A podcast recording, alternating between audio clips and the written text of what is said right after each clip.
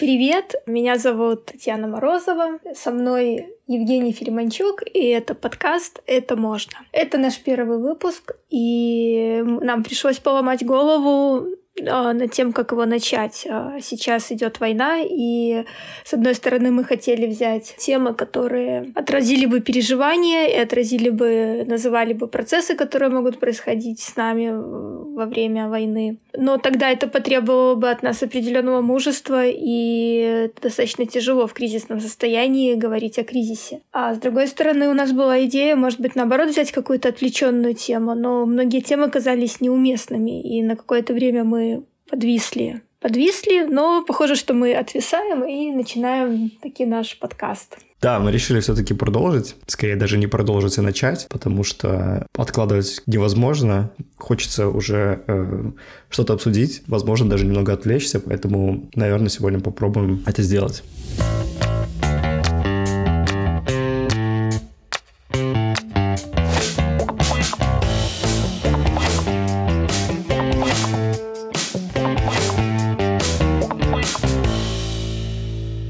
Утро началось, в общем, с того, что у меня украли велосипед. Причем я узнал об этом э, из группы дома, где в Фейсбуке э, туда скинули, что ночью кого-то там задержали, каких-то людей подозрительных, которые копались по, по паркингу. Я это прочитал утром, думаю, вот интересная какая тема. Но особо не придал значения, потому что, ну, бывает всякое. И спускаюсь утром в машину, где у меня рядом с машиной стоит велосипед обычно. Он там зимовал себе спокойно. Я понимаю, что его нет. И это очень странное ощущение, потому что это, с одной стороны, конечно, грустно и обидно. Сейчас я вообще меньше всего ожидал, что такое может произойти. Как к этому отнестись? То есть вот так, ну, на ровном месте. Ну, забегая чуть вперед, э, велосипед нашелся потому что, видимо, э, они не успели его до конца угнать, они его собрали и оставили возле другого выезда паркинга, возле которого я не ходил, поэтому, когда приехала полиция, мы с ними прошли, нашли, и, короче,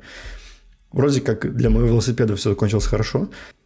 Довольно интересно было в том плане, что я не очень понимал, как относиться к этой ситуации она меня одновременно и злила, и не злила, потому что я такой, ну, на фоне других событий это как будто не такое уж и... Ну, не то чтобы страшное, не то чтобы такое событие, которое прям может потрясти. Твоя собственная реакция тебе понравилась? Наверное, она меня устроила, скажем так. То есть я не, не то чтобы сильно обрадовался, но спокойно к этому отнесся, много был так потрясен скорее и возмущен, что чего так. Но я не очень понимаю, как это работает, когда ты на что-то реагируешь и такой, ну, это мне понравилось, как я отреагировал. Ну, какое-то удовлетворение.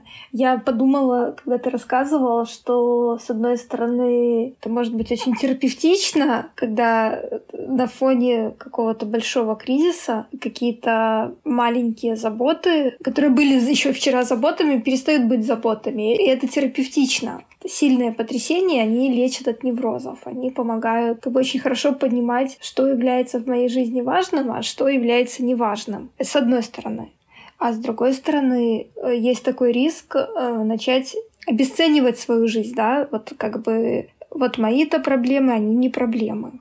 Хотя они же все равно остаются проблемами для конкретного человека. Да, да, да. Я только хотел сказать, да, что есть какое-то внутреннее противостояние. То есть ты, с одной стороны, хочешь постра... ну, пострадать, и потому что у тебя украли велосипед, это неприятно и ну, обидно. Но в то же время ты такой, как будто сейчас, ну, есть люди, которым намного хуже. И ты внутри себя, мол, ну, ты уже со своим велосипедом, ну, будь любезен, посиди.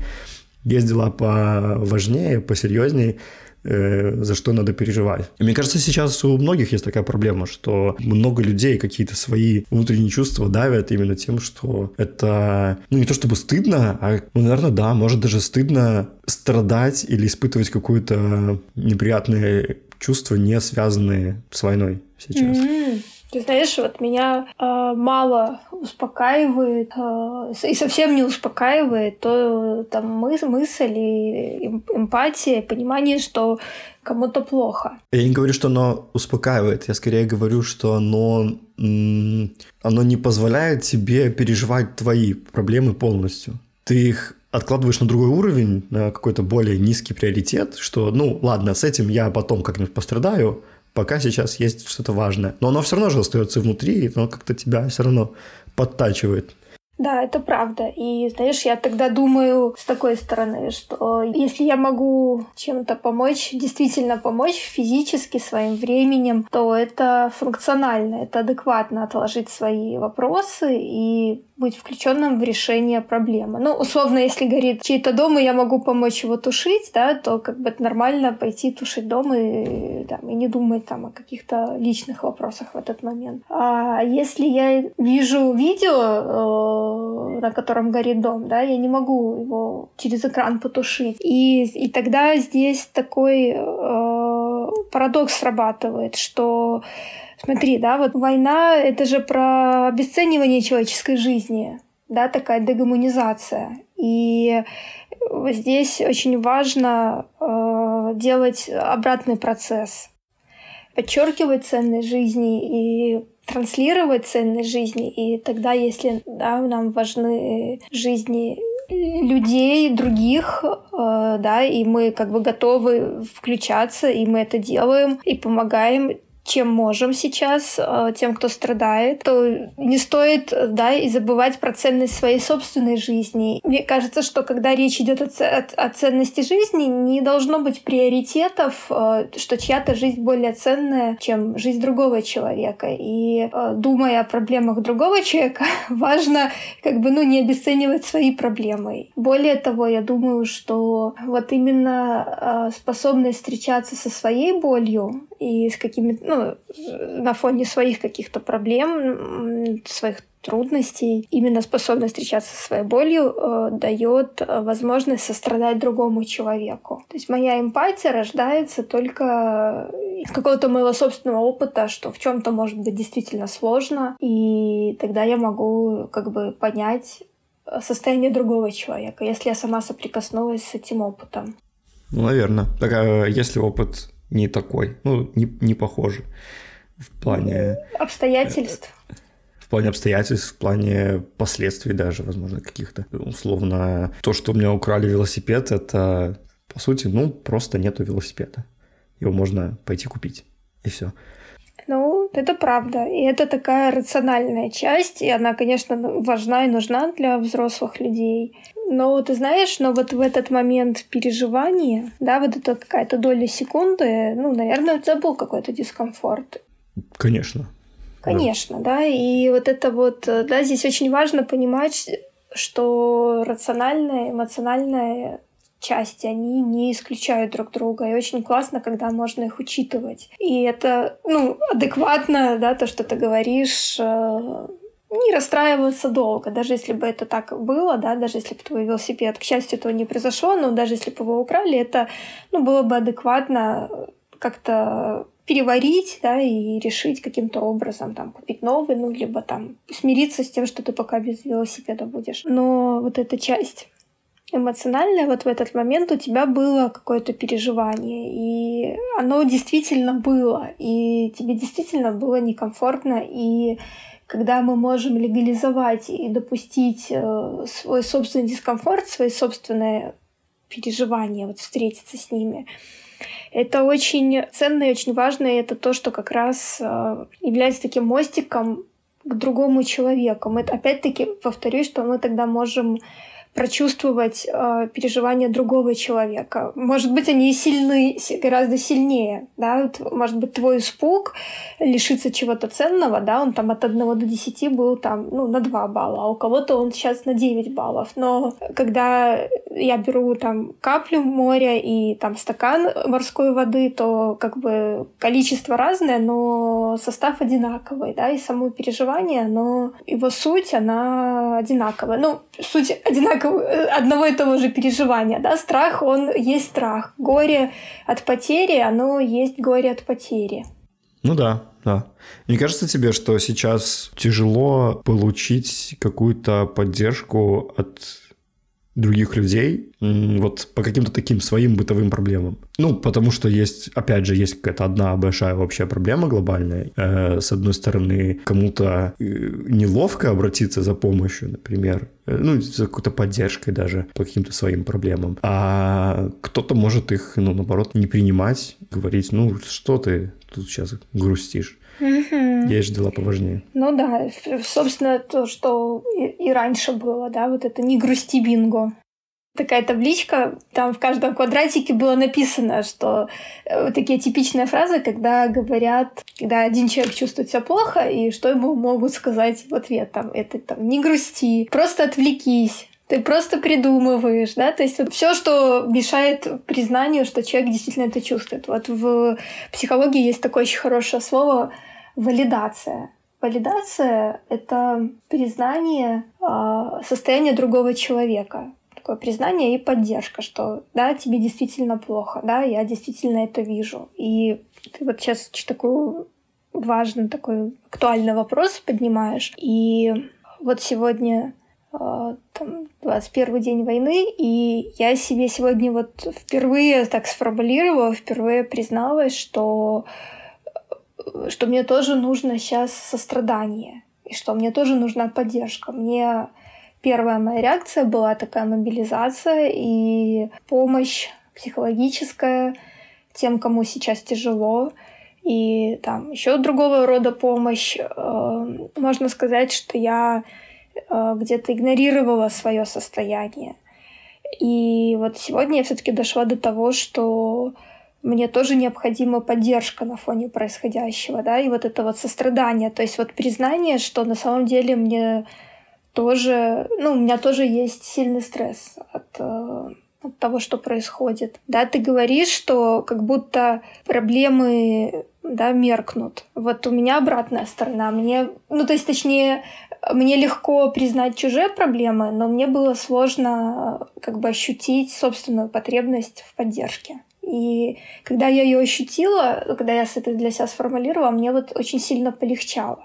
Ну, тебе немного проще признавать и осознавать чужие проблемы, потому что это твое, твоя профессия. Это моя профессия, Ты, да. если ее не признаешь, э, ну, у вас не, не заладится диалог, мне кажется, дальше. Будет очень странно, если ты будешь отвечать, да что ты, ну, не грусти. Поэтому тебе проще пройти эту первую волну осознавания каких-то чужих проблем и сразу перейти к осознаванию своих. А как у тебя?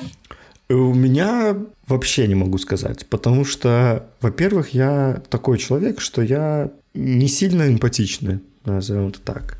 Э, я не очень переживаю глубоко какие-то проблемы, которые не касаются меня. Это, конечно, сейчас звучит очень жестко, но так и есть. То есть я, мне, несомненно, там больно смотреть э, на какие-то вещи, которые сейчас происходят. Мне тяжело, я какие-то э, новости даже стараюсь пропустить лишний раз, чтобы не переживать и не волноваться, но в то же время я это очень быстро прохожу. То есть я не переживаю там целый день о каких-то там ситуациях, не переживаю очень долго. Возможно, потому что у меня есть какой-то такой барьер не допускать к себе какой-то очень близко какую-то проблему. Я вижу какую-то проблему, мне очень жаль, мне очень тяжело или больно на это смотреть, но я могу очень быстро дистанцироваться от этого. Возможно, это меня спасает э, в какие-то моменты не поехать с кукухой в какой-то ситуации и дальше ну, как-то трезво мыслить и думать в первую очередь там про себя, про свои какие-то, про свои переживания. Ну, тогда у меня для тебя хорошая новость. Э, тебя нельзя назвать неэмпатичным человеком. То, как ты описываешь, э, это скорее про твою, наоборот, чувствительность. ты сам говоришь, что ты ограничиваешь э, чтение новостей, чтобы не переживать и не волноваться. Что такое эмпатия? Давай немножко про это поговорим. Можешь сформулировать, чтобы вот было понятно? Э, способность понимать чувства другого, признавать их понимать и признавать, сопереживать, да, когда я, ну, как бы как соприкасаюсь с твоим опытом, да, и в моем опыте возникает какой-то вот созвучный отклик. И эмпатия — это такая очень важная, очень важное качество, и мне кажется, что вообще за этим будущее, что мы либо как бы эволюционируем и проявляем эмпатию, и эмпатию, сострадание к, другу, друг другу, ну, либо просто исчезаем как вид. На сегодняшний день это какой-то базовый навык. Вот приведу пример. Мне нужен был телефон мужа для того, чтобы там, созвониться в WhatsApp, потому что с моего телефона я не могла это сделать. И он оставил телефон и ушел в спортзал. И когда вернулся, он сказал, что это чертовски неудобно без телефона, потому что у него там оказалось пропуск, Я, я только хотел сказать, что ты вот это говоришь, у меня холодок побежал по спине, потому что выйти из дома без телефона, это вот. ну вообще что? Это вот. там же вся жизнь. Там же вся жизнь, да, то есть это и карточки, и спортзал, и не знаю, там и часы, и какие-то там номера, ну в общем, да, да, то есть это настолько... То есть, да, согласен, что вот в нашей цивилизации, да, в таком привычном образе жизни э, без телефона уже просто, ну, будет крайне неудобно, да, то есть, ну, прям сильно неудобно. Вот. И эмпатия и способность сострадать — это вот такой в кавычках телефон, без которого, ну, просто жизнь э, тоже крайне неудобная. Конечно, она в моменте она удобна, да, я такой, типа, думаю только о себе и только о своих целях, но в долгосрочной перспективе это ну, тупиковый путь. Ну, ты имеешь в виду, что просто человек останется один на один с собой в какой-то момент? Ну, мне кажется, человека не останется. То есть э, в том смысле, что это ну, будет приводить к социальным катастрофам, как это происходит сейчас гуманитарным, социальным катастрофам. И я сейчас говорю в большом масштабе, но этот процесс можно проследить на разных уровнях. Да, если говорить про личную жизнь человека, да, ему будет сложно создать семью, ему сложно будет. Либо эта семья будет такая, ну, не очень счастливая. А, либо, да, не будет какого-то близкого круга общения. А на макро как бы, процессах это просто исчезновение человека как вида. Ну да. А как думаешь, есть уровни эмпатии? Можно быть слабо эмпатичным или очень сильно эмпатичным? Или это меряется какими-то другими чувствами? Ну, интересный вопрос. Никогда с такой позиции не думала. Сейчас давай попробуем да, разобраться. Давай. Эмпатия — это способность а, понимать эмоции, а, выражать эмоции, и откликаться на эмоции. Да? И вот когда я говорю откликаться, это, это, про действие, про какое-то поведение.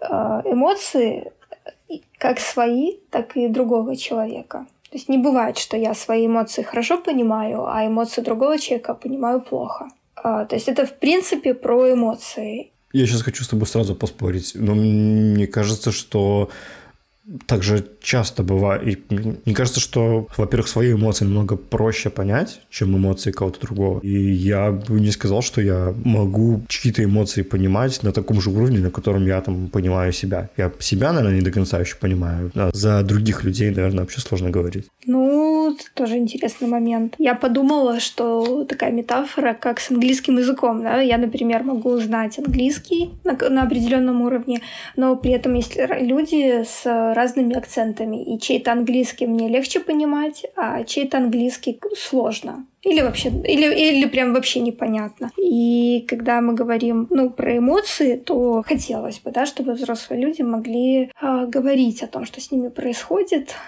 выражать свои эмоции, и чтобы не приходилось догадываться. Угу. Ну да, это самое жесткое.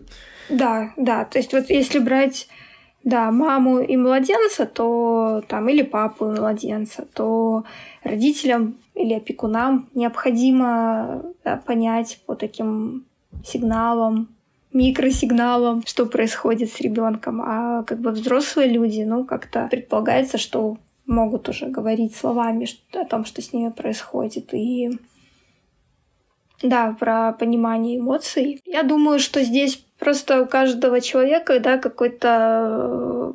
Э, это как навык. И у кого-то э, навык э, понимать эмоции хорошо развит, а у кого-то меньше развит. И... Но это то, что можно тренировать, да, это как вот интеллект. Вот, да, хороший, кстати, момент. Как можно натренировать эмпатию. Если говорить э, про детей, то есть такая как игра, такое ну, упражнение, когда нужно корчить рожицы и показывать мимикой разные состояния, и да, другой человек должен угадать, такой крокодил эмоциональный. Это хорошая игра, которая вот как раз помогает э, учиться различать ну, такое внешнее выражение эмоций. Как еще можно тренировать эмпатию? Ну, я тебе скажу, что на самом деле в нас это заложено природой быть эмпатичными. И когда другому человеку плохо, мы можем испытывать э, ну, даже физический дискомфорт. Вплоть до физического дискомфорта мы это улавливаем. То есть ты говоришь о том, ты спросил, как тренировать эмпатию, и тогда... Ну, тут важна такая грамотность психопросвещения. Важно знать, какие эмоции есть, такой гайд по эмоциям, как они проявляются в теле, а, э, я тогда учусь да, различать свои эмоции, учусь наблюдать свои эмоции. Когда я хорошо ориентируюсь э, в своих эмоциях, мне легче понимать эмоции другого человека, улавливать по каким-то там вербальным, невербальным проявлениям. Ну и реагировать тоже, потому что, повторюсь, что эмпатия — это не только такое пассивное сочувствие, но это и стремление тогда облегчить боль другого человека. То есть вот это вот э, выражаемая обеспокоенность, ну такое половина, такая полумера выразить обеспокоенность. Конечно, лучше, чем ничего, но как бы чужой обеспокоенностью, ну как-то сильно сыт не будешь.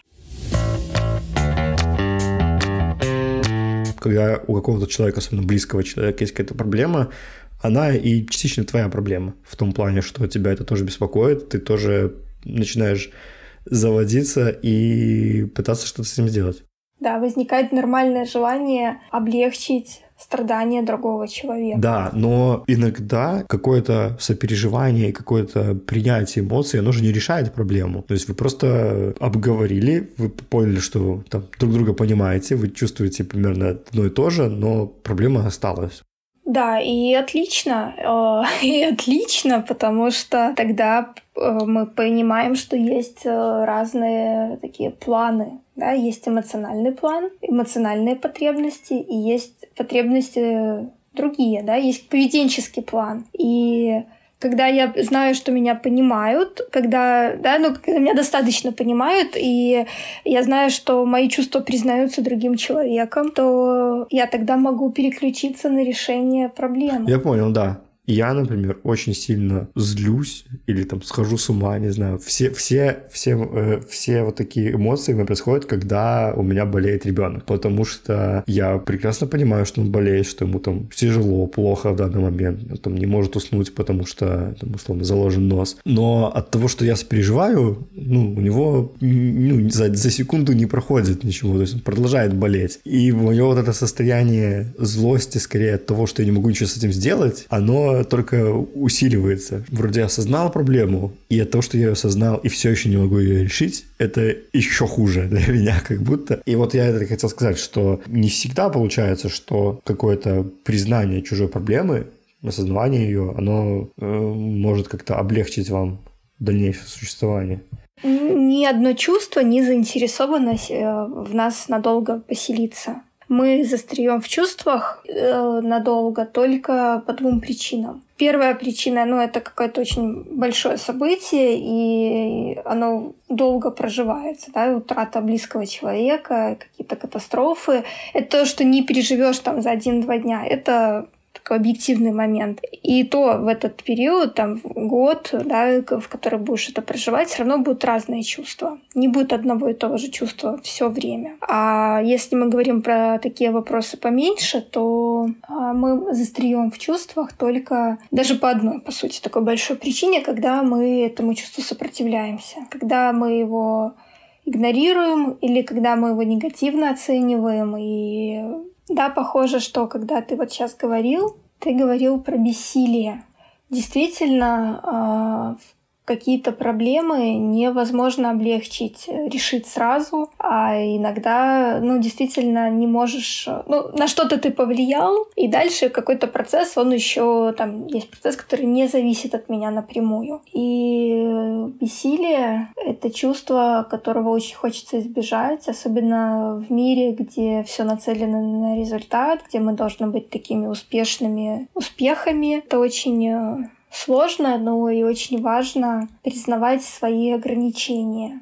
Э, за этим есть э, такой э, важный момент, что когда я понимаю свои ограничения, я могу от них пойти в сторону своих возможностей, может быть, переключиться с одного вопроса на другой вопрос. Ну, например, у меня болеет ребенок, и я прямо сейчас ну, не могу его вылечить. Вот, ну, каким-то вот, ну, там вот одним своим желанием, да, каким-то простым коротким действием вылечить ребенка.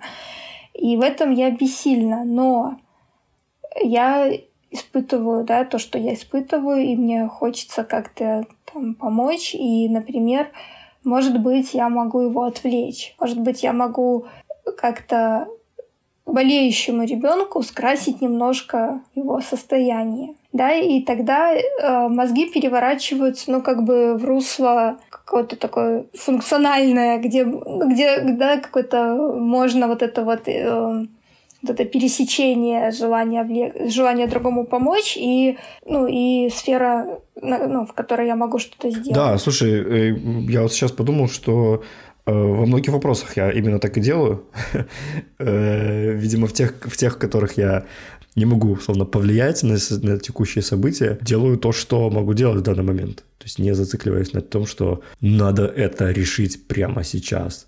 Да, и тогда это такое хорошее, знаешь, похоже, что такое хорошее завершение, э, когда в ситуациях, э, когда слишком много чувств и слишком сложно, и когда нельзя повлиять напрямую на ситуацию, э, делать то, что мы можем делать, и влиять на то, что мы можем повлиять в том месте, где мы находимся.